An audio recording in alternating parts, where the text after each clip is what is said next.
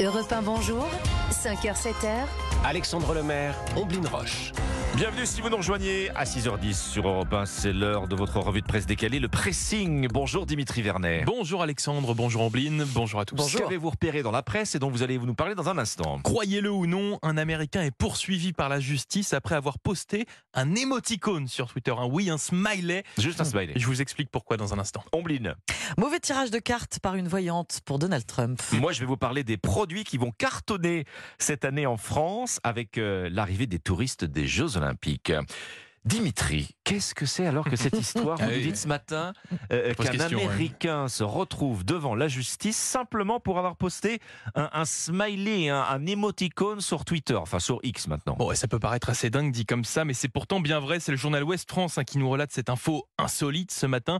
Un milliardaire américain est poursuivi par la justice après avoir tweeté en 2022 un émoticône d'une lune avec Ah un oui. visage souriant. Bon alors pourquoi? Euh, Qu'est-ce qui lui est arrivé? Eh bien, pour comprendre, Ombline, il faut que je vous explique qui est ce milliardaire. Son nom, c'est Ryan Cohen. Et comme tout bon milliardaire, Ryan Cohen possède des, des actions hein, dans différentes entreprises pour faire fructifier son argent, euh, notamment dans une se nommant Bed Bath and Beyond, un géant des articles ménagers aux États-Unis. Bon, jusque-là, tout va bien? Oui, Mhm. et le problème, c'est qu'en 2022, cette entreprise, elle ne se porte pas vraiment bien. Les sites d'information économique outre-Atlantique en parlent, en parlent notamment sur Twitter.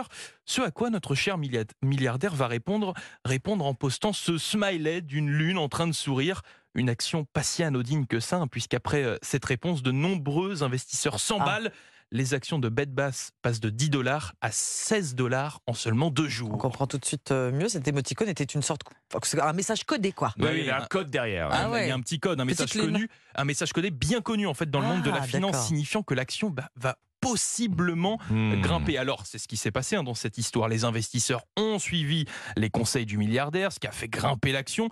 Et vous ne savez pas quoi Qu'est-ce qui s'est passé ensuite Bah, Comme par hasard, notre cher Ryan Cohen, eh bien, il a ensuite revendu Ah. toutes les actions qu'il possédait. Oui, Bien bon. cher donc. Comme Il- par hasard. Il n'était pas du tout inoffensif, Oui, ce, oui, ce il, a empoché, émoticône. oui, il a empoché la somme de 68 millions de dollars et c'est ça que lui reproche bien l'entreprise en question hein, d'avoir utilisé cet émoticône pour duper tout le monde avec pour véritable intention eh bien, de faire grimper le cours de l'action avant d'abandonner sa mise pour toucher le jackpot.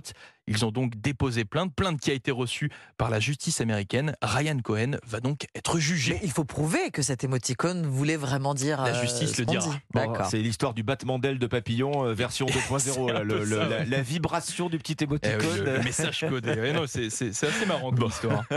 Bon, moi, j'ouvre aujourd'hui en France. euh, ce matin, euh, je découvre que le quotidien nous livre la liste des produits qui vont cartonner euh, cette année avec l'afflux de touristes hein, pour euh, les Jeux Olympiques cet été.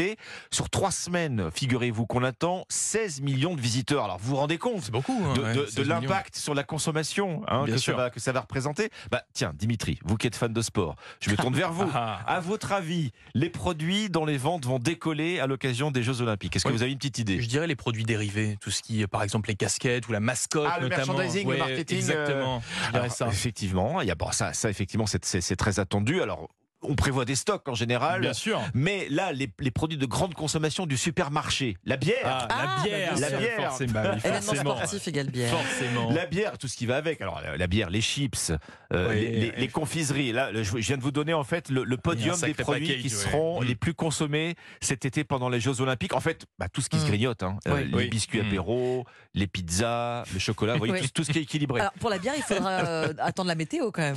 Alors, vous avez raison. S'il fait froid. Non mais Omblin, c'est vrai. Alors c'est Ça vrai pour la, aussi. c'est vrai pour la bière, c'est vrai aussi pour les sodas, pour les cidres, tout ce dont Oui. euh, ra- raffolent euh, les, non, en particulier les touristes anglo-saxons. Euh, Omblin, tiens, Oui. si on sort de, de, de l'alimentaire cette fois-ci, est-ce que vous avez une Hmm. autre idée de ce qui va se vendre plus que d'habitude à l'occasion des, des, des Jeux Olympiques? Alors moi je vais dire les, les habits sportifs, les maillots, oui, les parce maillots, que vous par parliez exemple, du Ça merchandising. rejoint un petit peu les produits Oui. je vois pas trop ce que ça peut être. Si je vous dis les préservatifs, Ah, je l'aurais pas trouvé. mais, mais oui, mais oui, mais oui, monsieur, pendant Ah bon? les Jeux Olympiques de Londres, par exemple, il y a des hein, les ventes de préservatifs avaient bondi d'un seul coup de plus de 5%. Ah oui, pas mal. Pendant hein. les Jeux Ouais, Olympiques. Ça, C'est Ah oui. c'est not- c'est notable. C'est notable. avant c'est d'autant plus notable que ces ventes sont revenues à leur niveau habituel pile à la fin des Jeux Olympiques de 2012 D'accord. euh, à Londres. Vous voyez Alors, on parle aussi euh, de- des pansements, de la crème solaire. Alors là encore, je vous rejoins, Ombline, c'est selon la météo, bien Oui, sûr. si, oui. Non, mais tout cela est très sérieux. En fait, c'est une, une liste euh, de- des, des produits qui vont s'arracher qui a été établie par euh, un cabinet spécialisé dans la consommation qui Oui. s'est vu commander une étude de, de confidentielle. Bien évidemment, on imagine que tous les industriels se préparent hein, et Mhm. essaient d'anticiper pour avoir les stocks suffisants pour, pour répondre à la demande.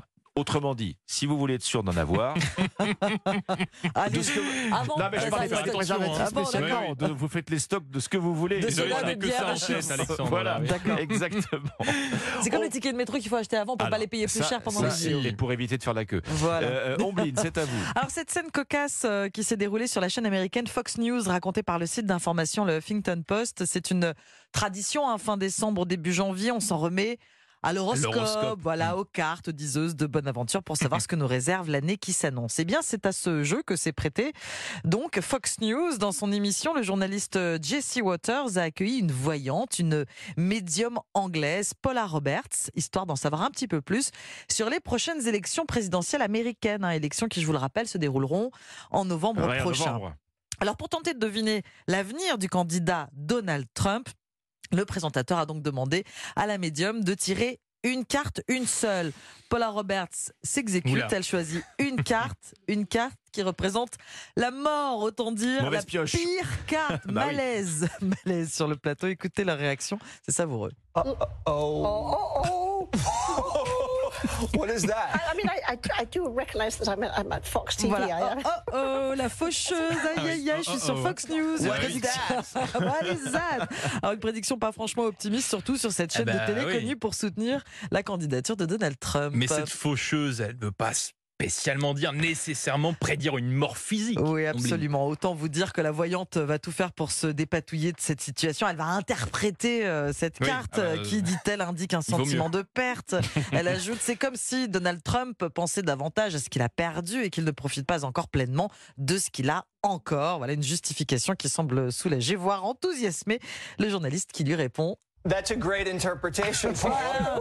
C'est une excellente interprétation et puis il rit après de bon cœur. Je vous conseille de, de lire cette histoire et surtout de regarder cette vidéo. Ça met de bonne humeur le matin. C'est sur le site du Huffington Post. C'était votre pressing, la revue de presse décalée chaque matin dans Europe 1. Bonjour.